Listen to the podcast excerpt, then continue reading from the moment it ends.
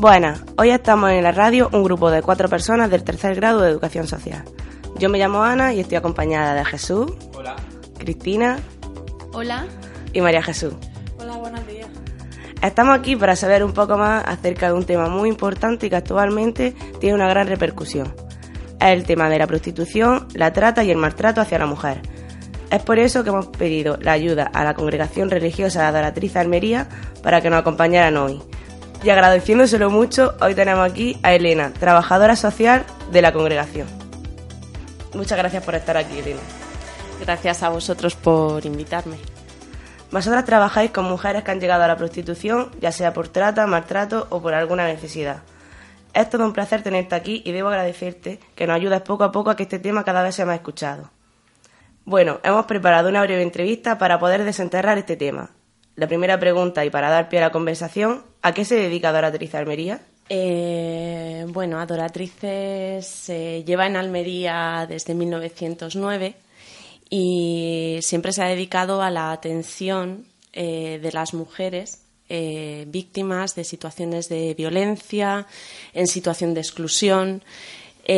actualmente nos dedicamos a la atención integral y a la acogida residencial de mujeres eh, procedentes de contextos de prostitución, mujeres víctimas de trata o mujeres que eh, han sufrido cualquier tipo de violencia. También atendemos a mujeres que consideramos que aunque no hayan ejercido en ningún momento la prostitución, sí que existe un elevado riesgo de que esa mujer, pues dadas sus circunstancias, que a lo mejor eh, no tiene ingresos económicos, no tiene una familia, una red social que la pueda apoyar, eh, creemos que eh, puede mm, en un futuro no muy lejano ejercer la prostitución o ser víctima de algún tipo de situación de explotación.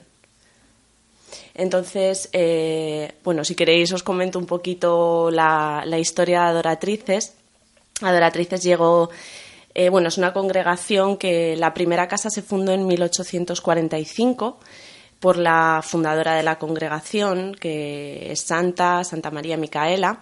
Esta mujer, pues ya en aquella época, eh, era una mujer muy avanzada, eh, con un tipo de sensibilidad, eh, pues ya para la época, pues como, como digo, ¿no? muy, muy avanzada, una mujer muy visionaria y muy valiente que ella tuvo, bueno, ella procedía de una familia de la nobleza, se movía en un entorno que tenía muy poquita relación con, situaciones, las situaciones más crudas de la época, pero ella sí que hacía, tenía inquietudes, entonces ella hacía lo que en aquella época eran obras de caridad, eh, visitaba hospitales, ayudaba a los pobres.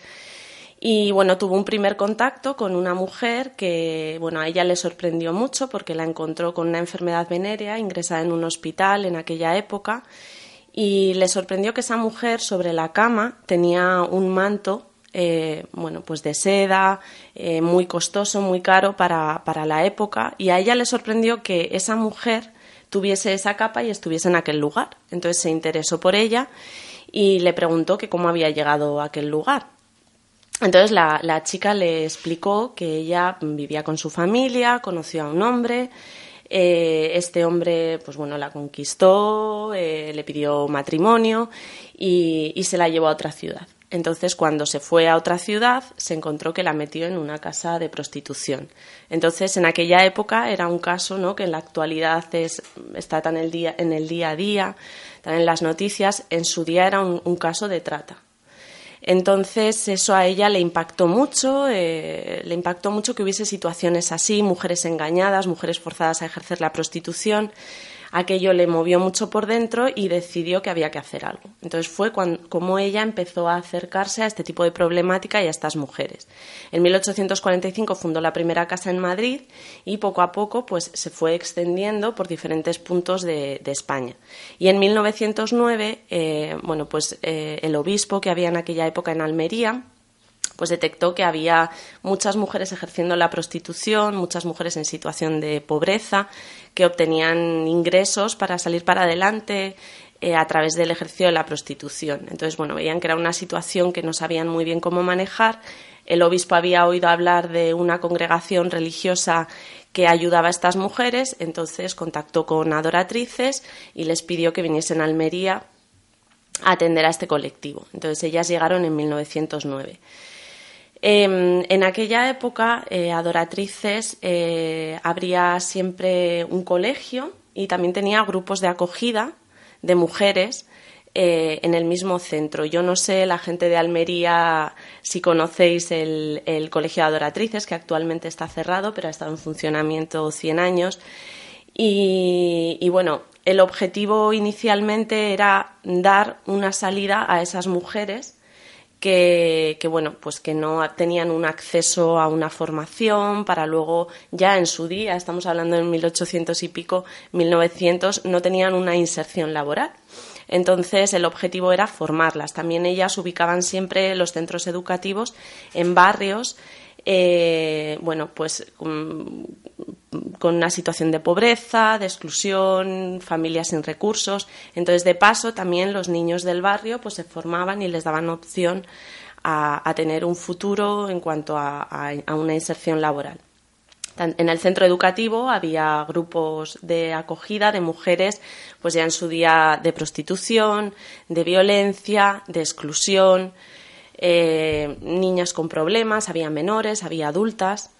Eh, y ya remontándonos un poquito a la época actual, pues el colegio cerró hace unos años y actualmente lo que tenemos es eh, una casa de acogida y dos pisos de autonomía dedicados única y exclusivamente a mujeres, como os he comentado antes, mm, procedentes de contextos de prostitución, víctimas de trata con fines de explotación sexual, mujeres también de violencia de género, de cualquier tipo de situación de violencia y mujeres que consideramos que están en un elevado riesgo. Eh, en este caso, por ejemplo, porque no sé si queda muy claro el tema del, riesgo, pues por ejemplo, mm, eh, hijas de prostitutas que han estado en recursos de acogida de menores cuando cumplen la mayoría de edad, ¿no? que se ven un poquito desprotegidas, o mujeres. Em, eh, tenemos muchos casos de mujeres inmigrantes que vinieron inicialmente para trabajar a España, por ejemplo, en tema de invernaderos, con todo el tema de la crisis económica se quedaron sin trabajo, sin recursos económicos y en el país de origen, por lo general, hay una familia que demanda mm, y que necesita eh, esa ayuda económica de la mujer que está aquí trabajando. Entonces, cuando ven que no tienen trabajo, que no tienen opciones, eh, pues muchas acaban ejerciendo la prostitución. Nosotras cuando identificamos esos casos, lo que hacemos, pues antes de que ejerzan la prostitución o si ya han empezado, pues intentar ofrecerles la alternativa de la acogida. En el recurso de acogida, mm, pues lógicamente para ellas es totalmente gratuito, se cubre todas sus necesidades.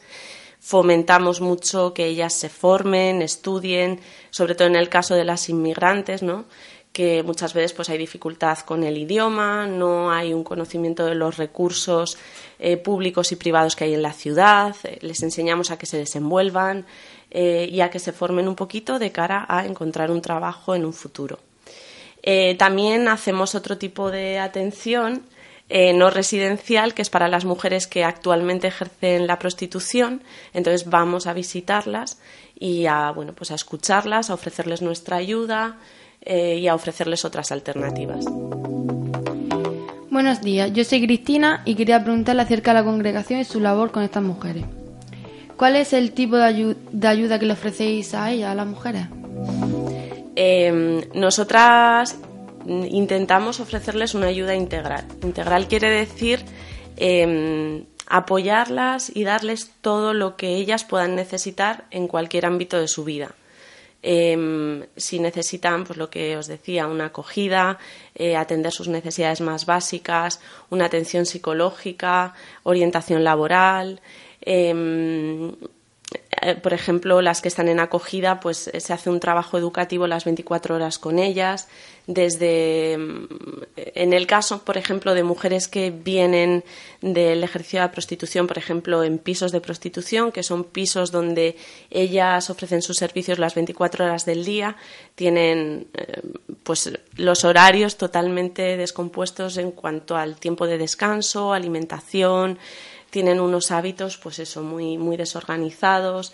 Entonces nosotras, desde que ellas entran, pues se les proporciona un tiempo y un espacio de descanso y luego poco a poco que se vayan metiendo en una rutina normal, pues de levantarse a las nueve de la mañana, el desayuno, cosas muy básicas para, para cualquier persona, ¿no? Pero que cuando llevas un estilo de vida así, pues muchas veces es difícil volver a, tener unos hábitos normalizados, unos hábitos saludables que te permitan, pues eso, mm, ya una vez recuperada, eh, poder dar un paso más para, para, mm, por ejemplo, tener un trabajo, poder mantenerlo, porque también pues vemos muchos casos de mujeres, como os digo, ¿no? que salen de un piso de prostitución, que tienen unos hábitos pues un poquito desorganizados y aparte de que muchas psicológicamente pues vienen eh, pues también muy tocadas, vienen mal, eh, una inserción laboral inmediata eh, muchas veces fracasa. Entonces, para que ellas puedan mantener luego ese trabajo, porque no es tanto encontrar un trabajo y que económicamente sean independientes, sino que puedan mantenerlo. Entonces, eso es un trabajo que lleva un tiempo. Em, y luego pues cualquier tipo de, de, demanda que ellas tengan, a veces inquietudes personales, eh, gustos, intereses. Hay muchas cosas que nosotras, pues bueno, por falta de recursos no podemos cubrir, pero para eso también trabajamos en red con muchas entidades públicas y privadas y entre todos intentamos dar respuesta a lo que estas mujeres necesitan. Eh, luego también está la parte que os comentaba de desplazarnos a los lugares donde las mujeres ejercen la prostitución esto lo hacemos conjuntamente con otra congregación religiosa, con las hermanas oblatas. Y, bueno, pues aquí el tipo de atención es un poquito diferente porque ya no está el recurso de acogida, sería pues allí en el mismo lugar las necesidades que ellas puedan tener. Se hace la intervención directamente en ese momento, contando con que, bueno, pues os podéis imaginar, por ejemplo, Em, el tipo de intervención que se puede hacer en un club de prostitución por la noche, ¿no? Falta un espacio de intimidad. Em, no obstante, nosotras intentamos establecer un vínculo que a lo mejor a través de varias visitas y varios contactos con esa mujer, pues luego se pueden mantener fuera del lugar donde ella ejerce la prostitución. Muchas veces ellas se acercan a nuestro centro de día porque en la casa de acogida pues tenemos las mujeres que viven y también tenemos mm, lo que llamamos centro de día, que es la atención a las mujeres que no residen ahí, pero que en cualquier momento del día ellas pueden venir, las podemos asesorar, orientar, ayudar, acompañar en todo lo que necesiten. Y también damos mucho apoyo en tema de salud. Pasar tanto tiempo con ellas día a día, ¿llegáis a construir una gran familia? Claro, y de hecho ese es uno de los pilares de, la pedagogía que inició la fundadora. Eh, y bueno, en el día a día se va viendo. Son mujeres muchas veces que vienen de familias desestructuradas, con muchas carencias afectivas, con muchas necesidades de, de sentir la pertenencia, el apoyo, el cariño, el tener a quien recurrir, Em, alguien que les abrace cuando les pasa algo o cuando empiezan a pensar en su situación. Entonces el tema de la familia es el pilar central del tipo de pedagogía que se hace desde adoratrices. De hecho, bueno, si algún día tenéis la oportunidad de conocer la casa, son todo espacios compartidos. Mm, las que residen allí son las hermanas con las mujeres y, pues hacen una convivencia familiar. Tienen todos espacios compartidos, comen juntas, eh, cenan juntas, se hacen actividades conjuntamente, un poco para proporcionar ese espacio. En muchos casos, pues a las mujeres les cuesta, ¿no? Porque em, hay casos que nunca han tenido este tipo de este tipo de acompañamiento, este tipo de apoyo.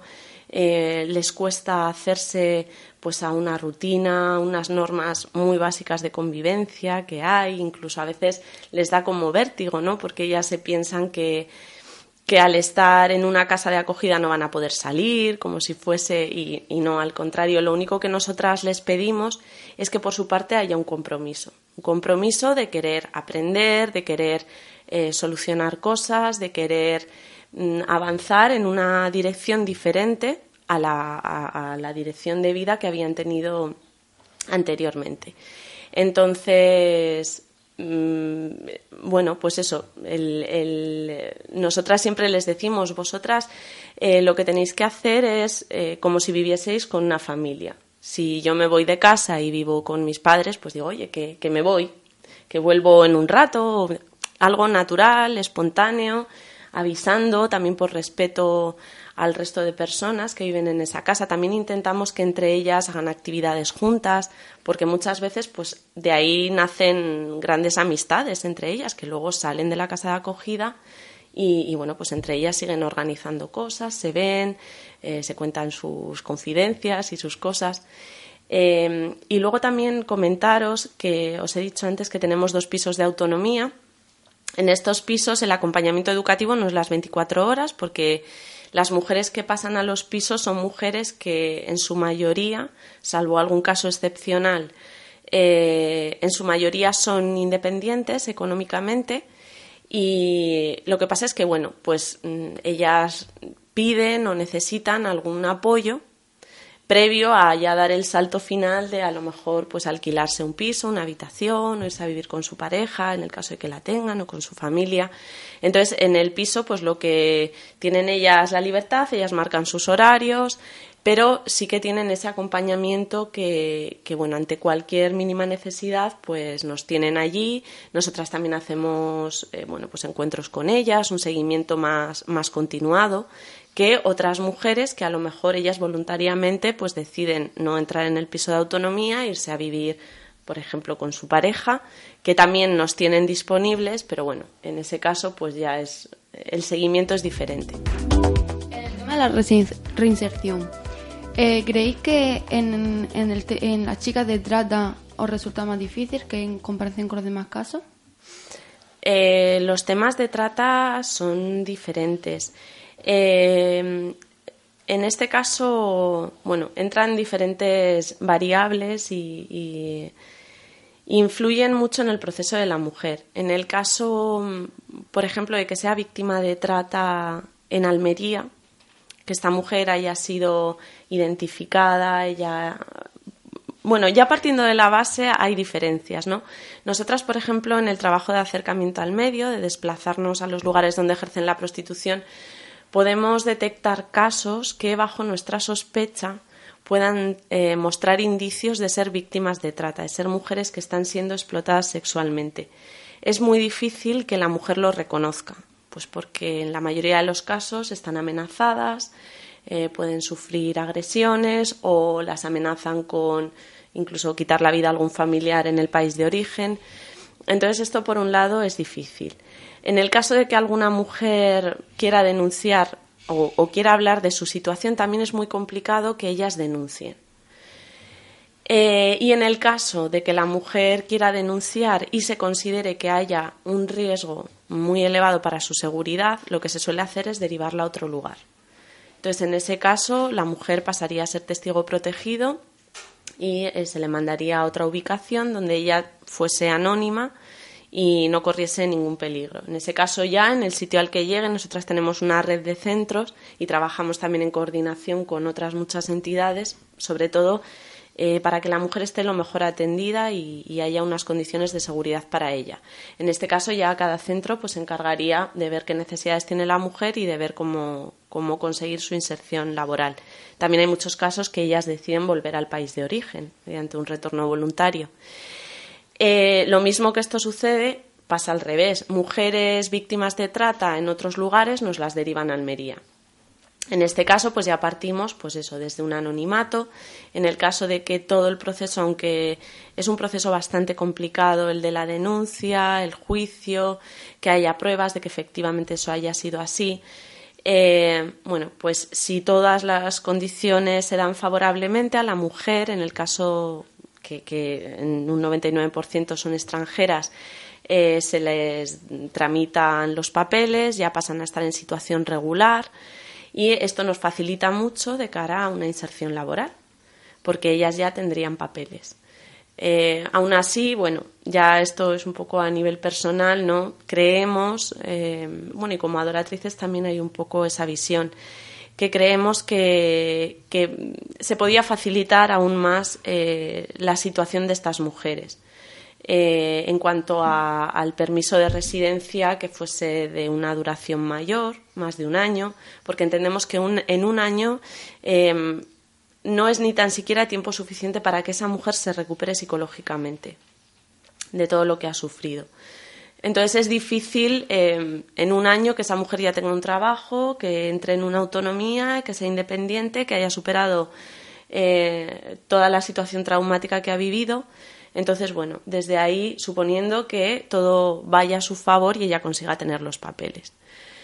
Eh, y bueno, pues ya en estos casos lo que hacemos eh, pues sería integrarla con el grupo como una persona normal, intentar atender a sus necesidades, sus inquietudes, que esta mujer se forme, que haga lo que, bueno, en muchos casos no han podido hacer antes. Eh, tenemos varios casos pues, que han estudiado ciclos formativos.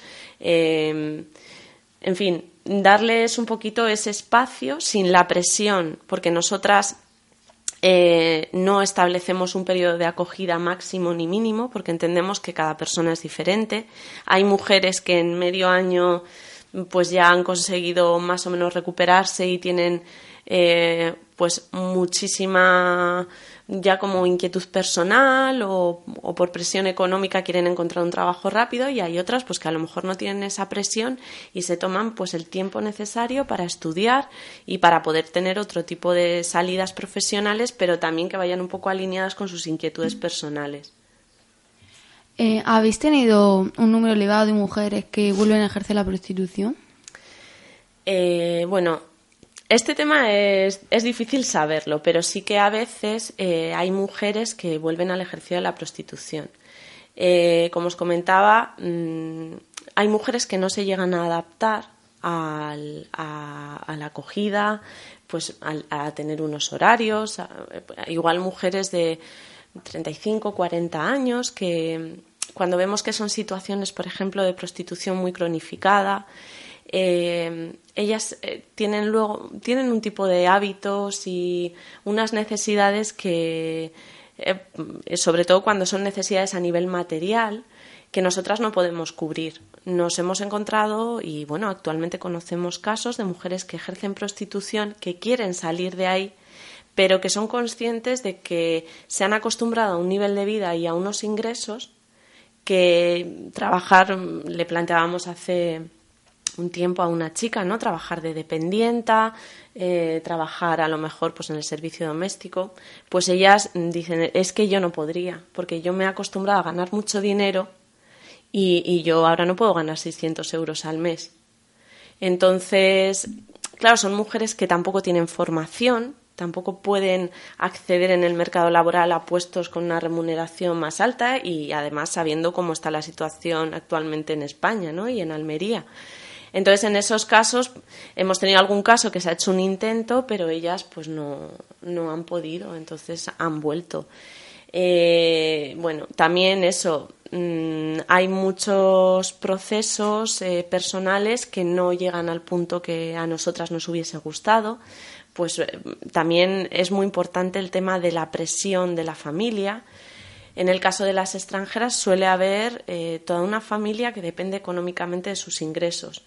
Si ellas, por ejemplo, se permiten ¿no? el, recibir esta ayuda, el estar unos meses sin trabajar para intentar tener otras alternativas, eh, nosotras somos testigos como las familias las llaman por teléfono, les dicen que necesitan dinero, que hay que pagar el colegio de los niños, que tienen que y entonces pues hay muchos casos que ellas no pueden no pueden con esa presión y tienen que volver. Eh, hay procesos que son largos. Nos encontramos con casos de mujeres inmigrantes que llevan años en España, que no hablan bien el idioma, que, no ha habido una, integración. Y, y, bueno, pues somos muy conscientes de que de la noche a la mañana no podemos encontrarles un trabajo y darles una estabilidad económica.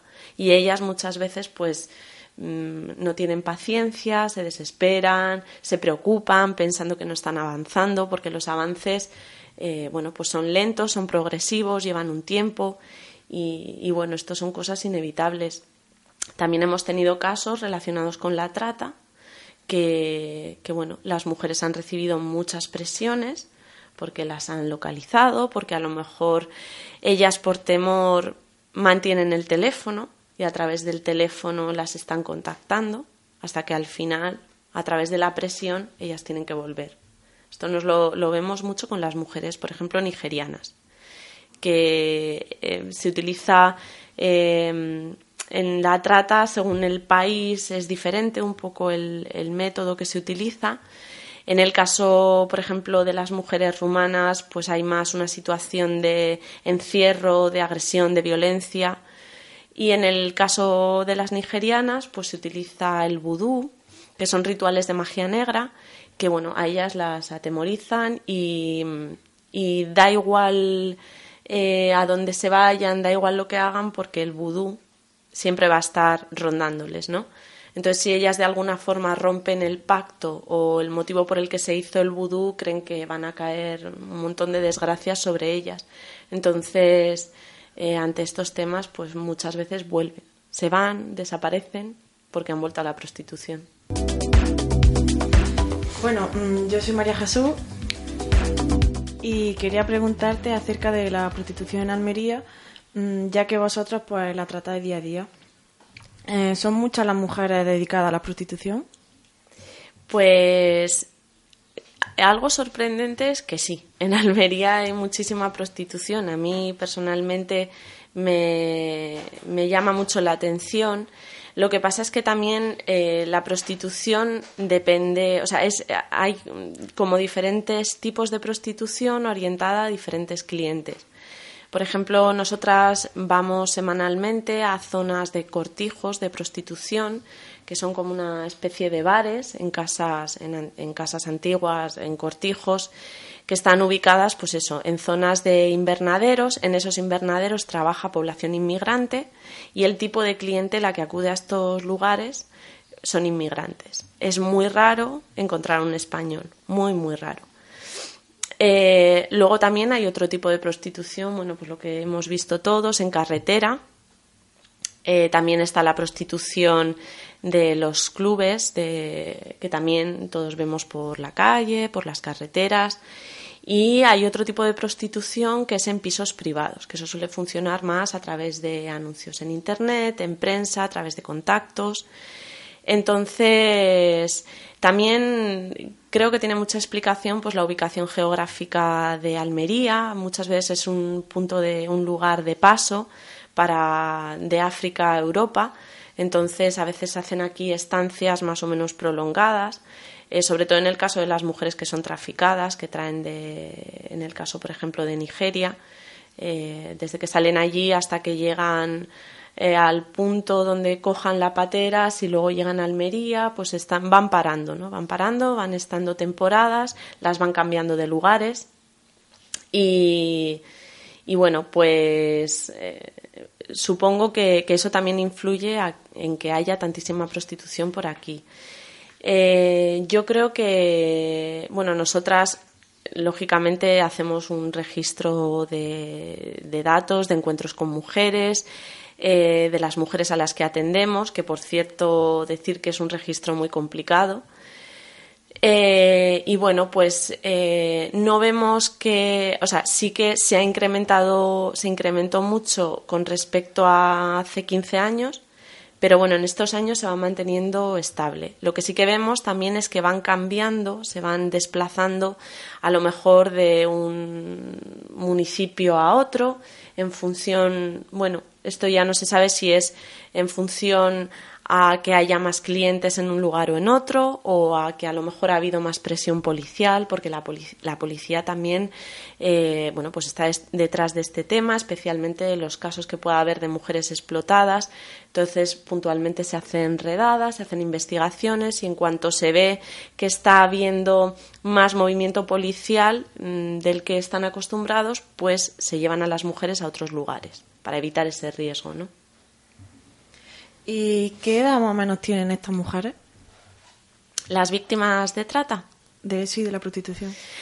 Bueno, es que depende. Nos estamos encontrando, hay mujeres jóvenes, eh, por ejemplo, en el caso de rumanas, hay muchas mujeres jóvenes, nigerianas también. Eh, de Marruecos, eh, eran más mayores, pero nos estamos encontrando también con mujeres jóvenes y, en estos años hemos tenido varios casos también de trata de Marruecos, que para nosotras algo novedoso. Eh, hemos tenido varias mujeres en acogida, mujeres que han sido también engañadas en país de origen y se las ha traído aquí para ser explotadas sexualmente. Pero por lo general tenemos, eh, por un lado, mujeres jóvenes y por otro lado, mujeres mayores, mayores de, de 40 años. En estos casos, eh, volviendo un poquito a lo que os comentaba al principio, suelen ser casos de mujeres que vinieron a trabajar, por ejemplo, en el campo, en invernaderos, en el servicio doméstico, incluso en hostelería, han conseguido durante años mantenerse, se han visto sin trabajo durante mucho tiempo y eh, se han metido por primera vez en el ejercicio de la prostitución. O recurren puntualmente, pues a lo mejor encuentran un trabajo, pueden una temporada subsistir, se quedan sin trabajo, ven que no sale nada y puntualmente recurren al ejercicio de la prostitución. Pero son casos que yo identifico como víctimas directas de la crisis económica. En esos casos de esa edad, víctimas de trata no, no suelen ser. ¿Y de qué países son traídas la mayoría de estas chicas? Eh, bueno, pues como os comentaba, víctimas de trata nos hemos encontrado sobre todo Nigeria, Rumanía, también hemos tenido casos de Rusia, eh, Ucrania, de Lituania también hemos tenido. Por lo general son de ahí. Eh, luego ya mujeres que ejercen la prostitución de forma voluntaria, que a veces no es tan voluntaria, ¿no? Porque tienen mucha presión detrás para generar ingresos, aunque sea de su familia. Em, suelen ser, pues, Marruecos, España, eh, Guinea Ecuatorial, también tenemos mucho, y luego, pues, eh, países como Colombia, Venezuela, Brasil. ¿Y en Almería ha crecido a lo largo de los años? Eh, bueno, Mm, sí que creció cuando empezó todo el tema de invernaderos, de inmigración, trabajando en los invernaderos, pero en los últimos años, bueno, vemos que las cifras son elevadísimas de por sí, pero más o menos estables.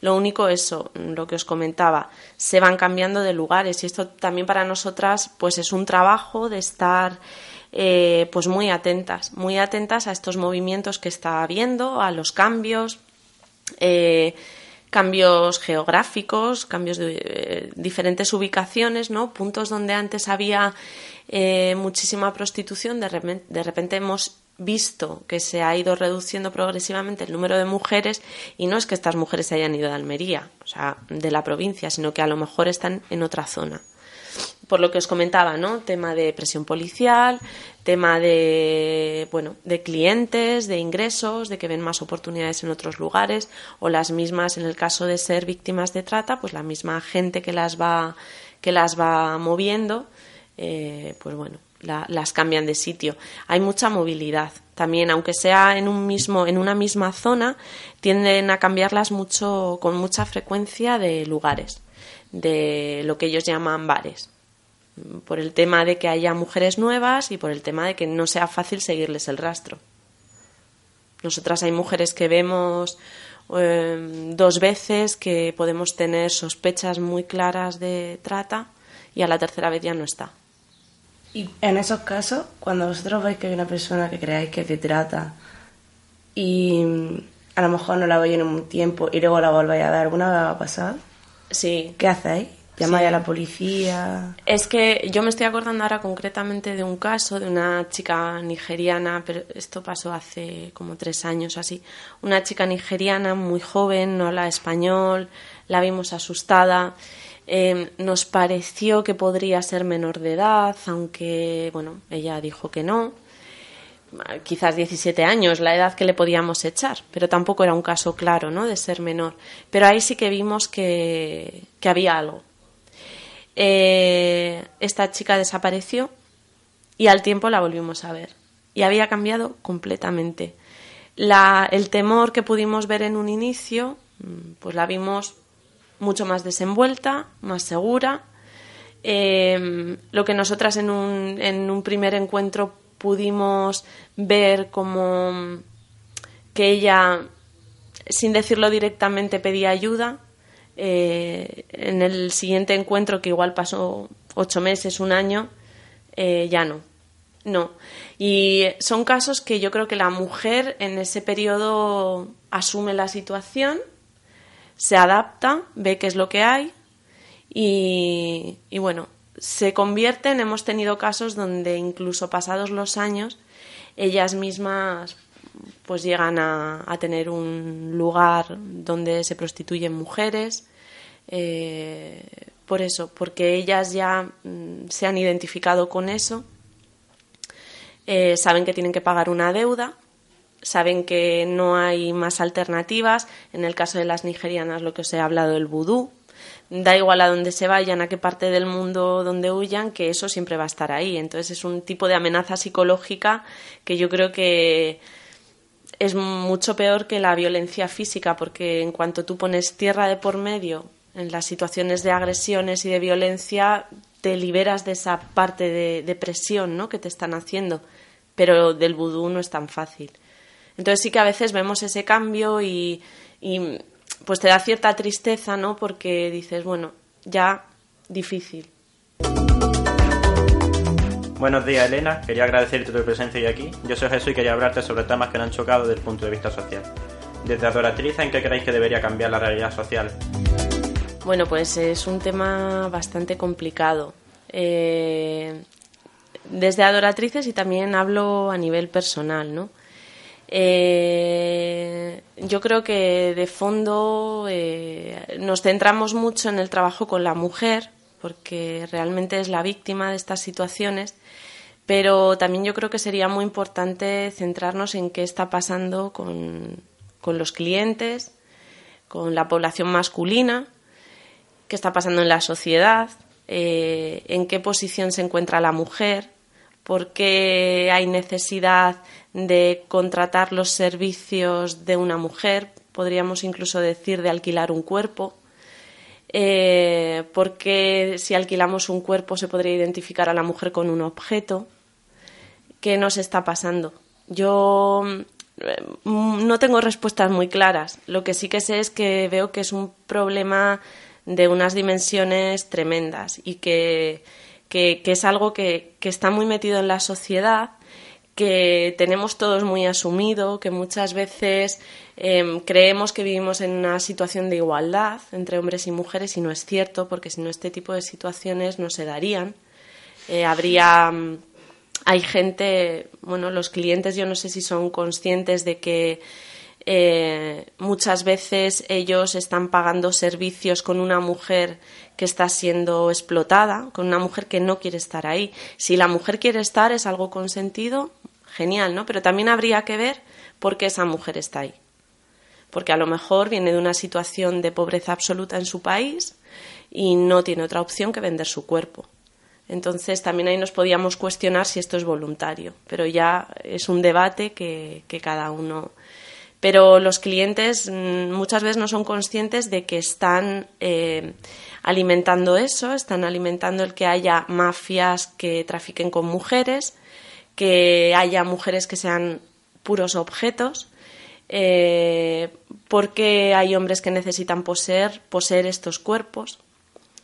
Eh, yo soluciones creo que empieza desde la base de la educación, desde que somos niños, porque hay mensajes muy sutiles que se nos van metiendo, que vamos eh, aceptando e integrando en nosotros en el día a día.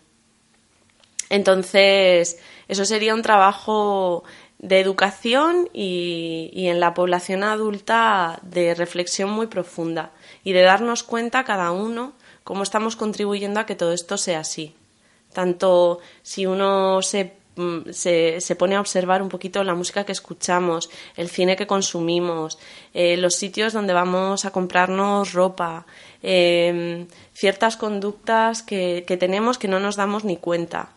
Todo eso yo creo que, que está muy vinculado con temas de machismo, de desigualdad, por mucho que nos creamos que sí que se ha avanzado, pero todavía queda muchísimo.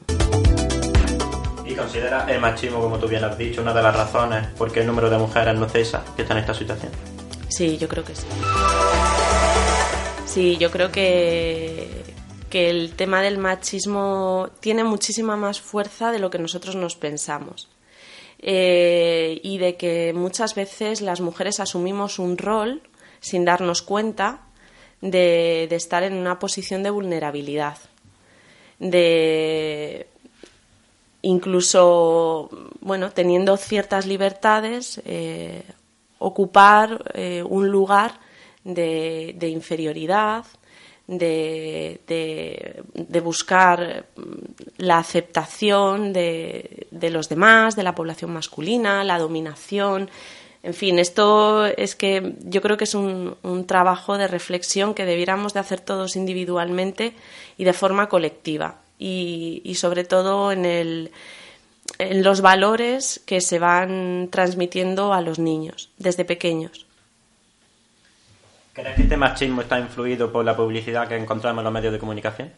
Eh, sí, eh, yo creo que totalmente. De hecho, hice una dinámica con, con las chicas de la casa de acogida donde estuvimos analizando la música que ellas escuchaban.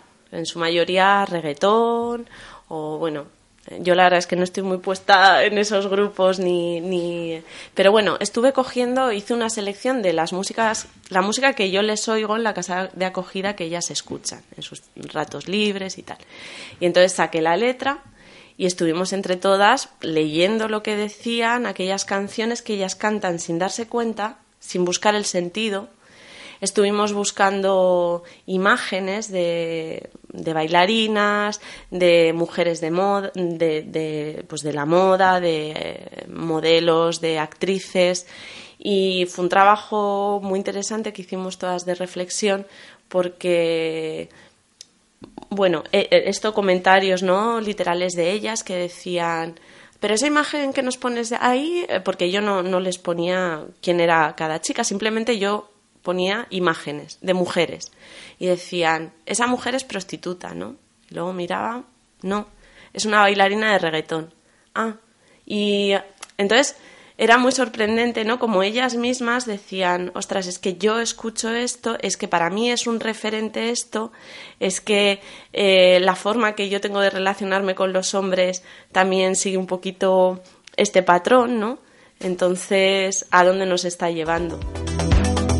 Tras lo que has comentado del machismo, de la publicidad, de la televisión, nosotros como futuros educadores sociales que queremos llegar a ser, estamos, en realidad hemos hecho este, esta entrevista, este trabajo, porque creemos que la mujer llega a ser un objeto, como tú bien has dicho, dentro del ámbito de la trata, de la prostitución, incluso de la visión global que tenemos normalizada de la mujer en la sociedad. Y entonces, para terminar, ¿qué mensaje le mandaría a esas mujeres? Pues, bueno, que pidan ayuda, eh, que sean para pedir ayuda primero hay que ser consciente de la situación que se está viviendo porque también nos encontramos casos que por ejemplo en el caso de las mujeres rumanas eh, con la figura del chulo que el chulo eh, a veces es lo que ellas identifican como una pareja, hay un vínculo afectivo muy fuerte. Eh, entonces a veces no son conscientes de que, está, de que, de que están explotándolas. Mm, ellas incluso llegan a medio normalizar que ellas ejerzan la prostitución y esta persona se quede con todo su dinero.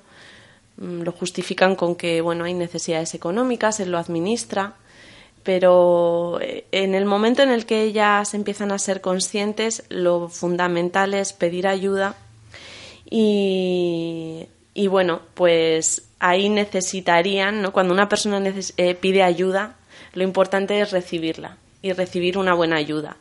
Entonces ahí entra ya nuestra responsabilidad, ¿no? De qué, qué tenemos que hacer con estas mujeres. Y, es tanto eh, para poder hacer con ellas, primero lo tenemos que hacer con nosotras, con nosotras y con nosotros. Y, en cada institución en la que trabajemos. Eh, yo creo que para ayudar a otras personas, primero uno tiene que estar, haber hecho un trabajo de, de reflexión, que lo vas haciendo, porque en el día a día te vas encontrando casos pero es importante que esos casos no pasen por nuestra vida y que no dejen huella de nada, sino que nos lleven a un trabajo de pensar eh, qué se podría hacer, cómo se podría manejar esto, em, cómo repercute esto en mi vida, cómo estoy manejando yo situaciones parecidas, porque a través también de un aprendizaje propio podemos ayudar a las mujeres. Entonces, lo importante es que ellas pidan ayuda y que reciban una buena ayuda, y esa es nuestra responsabilidad.